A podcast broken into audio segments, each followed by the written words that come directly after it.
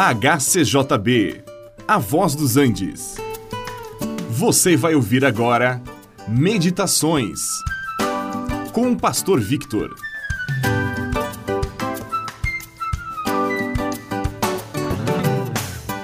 O ser humano aprendeu a fazer vasos para as mais distintas finalidades.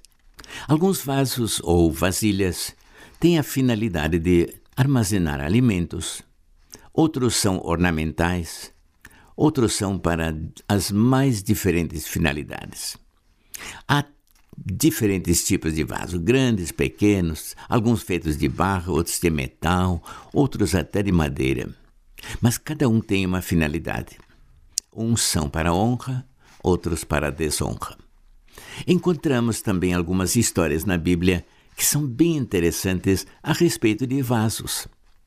Houve aquele vaso quando certa mulher se aproximou do profeta Eliseu e exclamou dizendo que o seu marido havia falecido, havia deixado uma dívida e agora o credor queria levar os seus filhos em pagamento.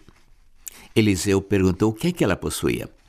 Ah, Eliseu, eu tenho uma botija de azeite, um vaso.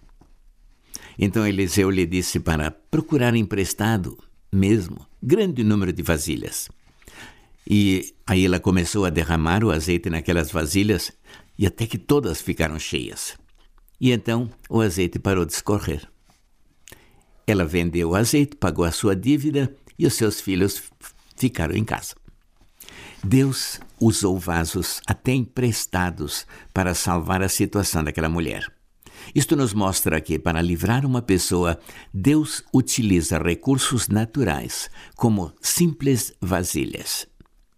Certa vez, a palavra do Senhor veio ao profeta Jeremias para que ele fosse à casa do oleiro, e lá ele ouviria as palavras de Deus. Jeremias foi, viu o oleiro trabalhando na confecção de um vaso de barro.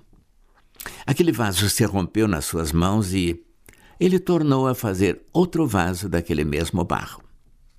A lição que Deus ensinou a Jeremias foi que o Senhor tem autoridade para fazer o que quer da casa de Israel.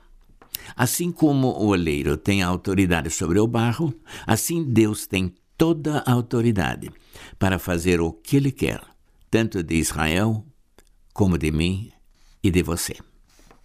Na carta aos Romanos, Paulo fala a respeito de vasos da ira preparados para a perdição e também fala de vasos de misericórdia que Deus preparou para a sua glória, os quais somos nós, a quem também chamou, não só dentre os judeus, mas também dentre os gentios. Romanos 9, 22 a 24. Todos quantos foram chamados por Deus e que aceitaram este chamado, estes são vasos para a glória de Deus. Permita, pois, que o Senhor o encha do seu espírito para a glória de Deus. Este programa é uma produção da HCJB A Voz dos Andes e é mantido com ofertas voluntárias. Se for do seu interesse manter este e outros programas, entre em contato conosco em hcjb.com.br.